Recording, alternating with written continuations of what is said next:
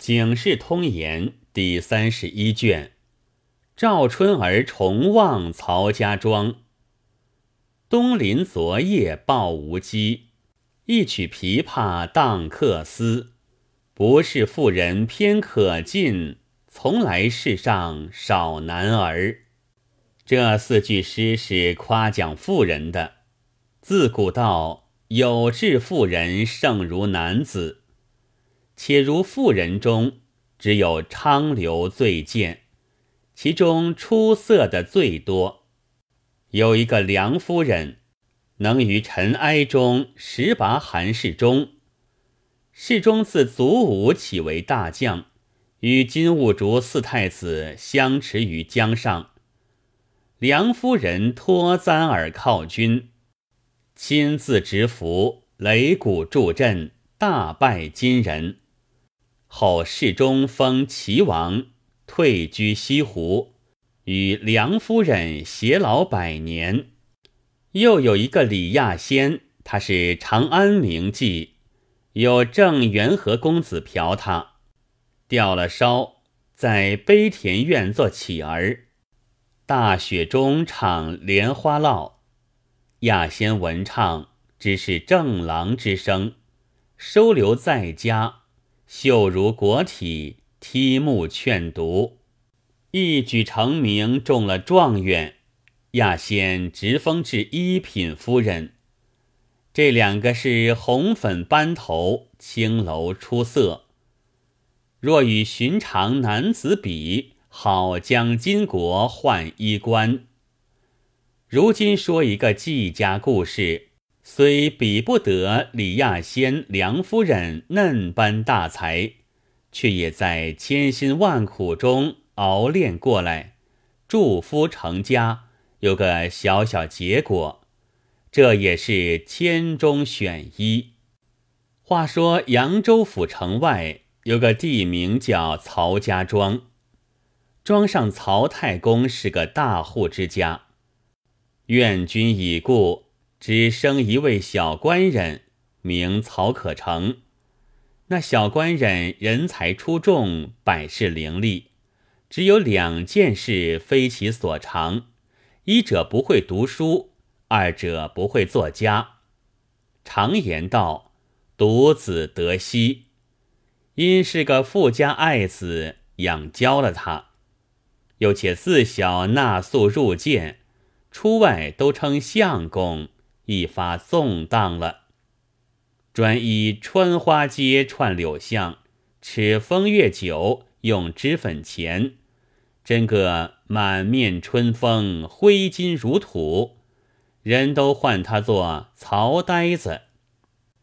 太公知他浪费，禁约不住，只不把钱与他用，他就瞒了父亲，背地将田产各处抵借银子。那败子借债有几般不便一处：第一，折色短少，不能足数；欲狠心的，还要搭些货物。第二，利钱最重；第三，利上起利。过了一年十个月，只倒换一张文书，并不催取。谁知本重利多，便有铜斗加计，不够他盘算。第四，居中的人还要扣些谢礼，他把中人就似看作一半债主，狐假虎威。虚所不休。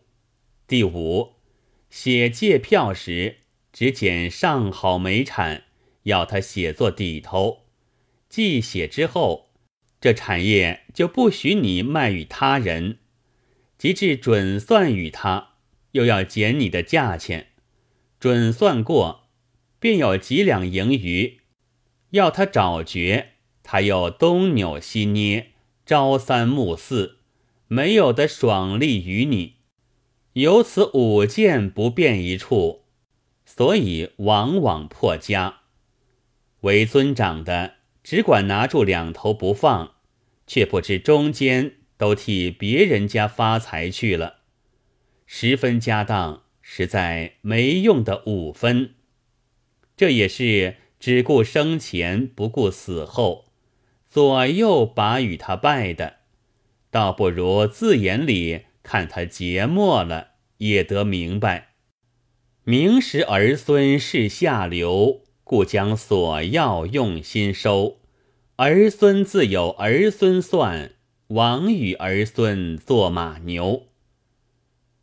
闲话休叙，却说本地有个名妓，叫做赵春儿，是赵大妈的女儿，真个花娇月艳，玉润珠明，专接富商巨士，转大主钱财。曹可成一见就爱上了。一住整月，在他家撒漫使钱，两下如胶似漆，一个愿讨，一个愿嫁，神前罚愿，灯下设盟。怎奈父亲在堂，不敢娶她入门。那记者见可成是慷慨之士，要他赎身。原来季家有这个规矩，初次破瓜的。叫做疏拢孤老，若替他把身价还了宝儿，由他自在接客，无拘无管，这叫做赎身孤老。但是赎身孤老要些时，别的客只所让他十夜五夜，不论宿钱。后来若要娶她进门，别不费彩礼，又有这许多脾胃处。曹可成要与春儿赎身，大妈索要五百两，分文不肯少。可成各处设法，尚未到手。忽一日，闻得父亲换银匠，在家倾城许多元宝，未见出户，用心提访，晓得藏在卧房床背后腹壁之内。用帐子掩着，可成去个空，学进房去偷了几个出来，又怕父亲检查，照样做成灌铅的假元宝，一个换一个，大模大样的与春儿赎了身，又置办衣饰之类。以后但是要用，就将假银换出真银，多多少少。都放在春儿处，凭他使费，并不检查。真个来得易，去得易，日渐日深，换个行云流水，也不曾记个数目是几锭几两。春儿见他洒漫，知道家中有余，亦不知此银来历。忽一日，太公病笃。唤可成夫妇到床头叮嘱道：“我儿，你今三十余岁，也不为年少了。败子回头便作家。你如今莫去花柳游荡，收心守分。我家当之外，还有些本钱，又没第二个兄弟分受，尽够你夫妻受用。”遂指床背后说道：“你揭开帐子，有一层复壁，里面藏着元宝一百个，共五千两。这是我一生的精神。想因你物外，不对你说。如今交付你夫妻之手，这些产业传于子孙，莫要又浪费了。”又对媳妇道：“娘子，你夫妻是一世之事，我要冷眼相看。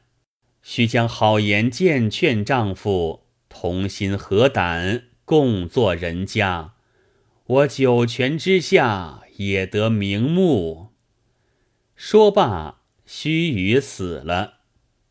可成哭了一场，少不得安排殡葬之事。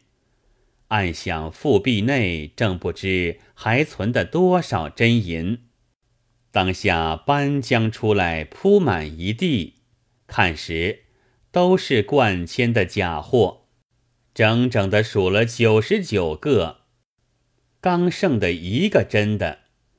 五千两花银费过了四千九百五十两，可成良心顿蒙。早知这东西始终还是我的，何须性急？如今大事在身，空手无措，反欠下许多债负，懊悔无极。对着贾定放声大哭，浑家劝道。你平日物外，既往不咎，如今现放着许多银子，不理正事，只管哭做什么？可成将假定偷换之事对浑家叙了一遍。浑家平息间为老公物外，见劝不从，气得有病在身。今日哀苦之中，又闻了这个消息。如何不恼？当时手足俱冷，扶回房中，上了床，不够数日也死了。这的是从前做过事，没幸一齐来，可成连遭二丧，痛苦无极，勉力支持。过了七七四十九日，各债主都来算账。把曹家庄祖业田房进行盘算去了，因出访与人，上紧出殡。此时孤身无靠，全退在坟堂屋内安身，不在话下。且说赵春儿久不见可成来家，心中思念，闻得家中有父丧。又浑家为假定是气死了，恐怕七嘴八张，不敢去调问。后来晓得他房产都废了，搬在坟堂屋里安身，甚是凄惨。寄信去请他来，可成无言相见，回了几次，连连来请，只得含羞而往。春儿一见，抱头大哭，道：“妾知此身乃君身也，幸妾尚有余资可以相继，有急何不告我？乃置酒相款，是夜留宿。明早取白金百两赠与可成，嘱咐他拿回家省吃省用，缺少时。”再来对我说，可成得了银子，顿忘苦楚，迷恋春儿，不肯起身，就将银子买酒买肉，请旧日一般闲汉同吃。春儿初次不好阻他，到第二次就将好言苦劝，说这般闲汉有损无益。当初你一家人家都是这般人坏了，如今再不可进他了。我劝你回去是好话，且待三年服满之后，还有事与你商议。一连劝了几次，可成还是败落财主的性子，疑心春儿厌薄他，愤然而去。春儿放心不下。巧的叫人打听他，虽然不去跳槽，依旧大吃大用。春儿暗想，他受苦不透，还不知稼色艰难，且由他磨练去。过了数日，可成盘缠结了，有一顿没一顿，却不服气去告求春儿。春儿心上虽念他。也不去惹他上门了。约么十分艰难，又叫人送些柴米之类，小小周济他，只是不敷。却说可成一般也有亲友，自己不能周济，看见赵春儿家丹东送西，心上反不乐，倒去撺掇可成道。你当初费过几千银子在赵家，连这春儿的身子都是你赎的。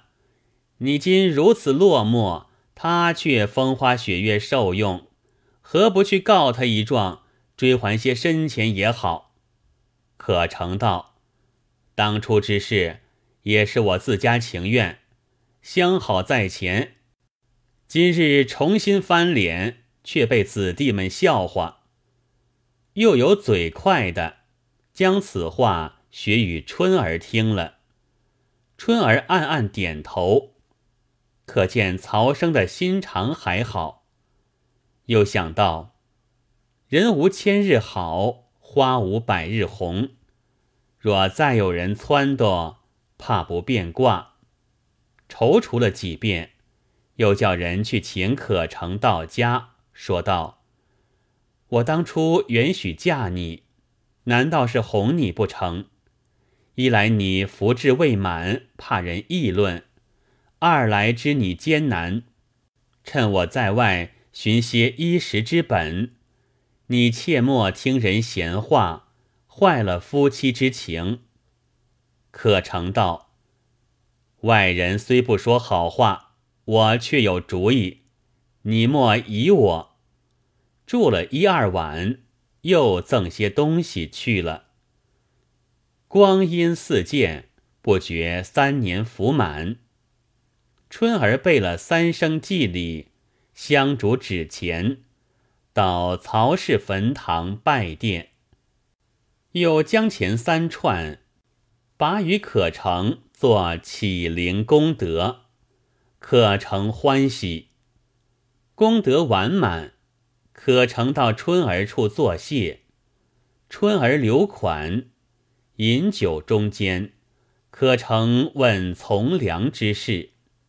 春儿道：“此事我非不愿，只怕你还想娶大娘。”可成道：“我如今是什么日子，还说这话？”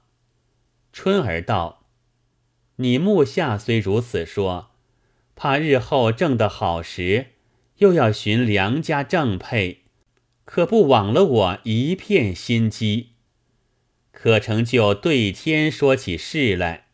春儿道：“你既如此艰辛，我也更无别话。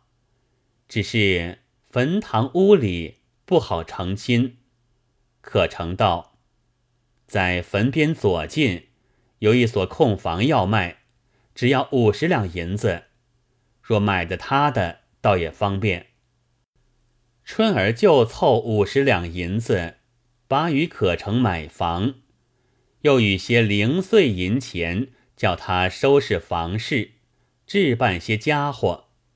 择了吉日，到期打叠细软，做几个香笼装了，带着随身服侍的丫鬟，叫做翠叶，换个船只，莫得到曹家。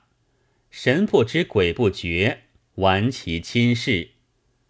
收将野语闲云事，作就牵丝结发人。闭音之后，春儿与可成商议过活之事。春儿道：“你生长富士，不会经营生理，还是数几亩田地耕种，这是务实的事。”可成自夸其能，说道：“我经了许多折挫。”学得乖了，不到的被人哄了。春儿凑出三百两银子交与可成，可成是散漫惯了的人，银子到手思量经营哪一桩好，往城中东占西补。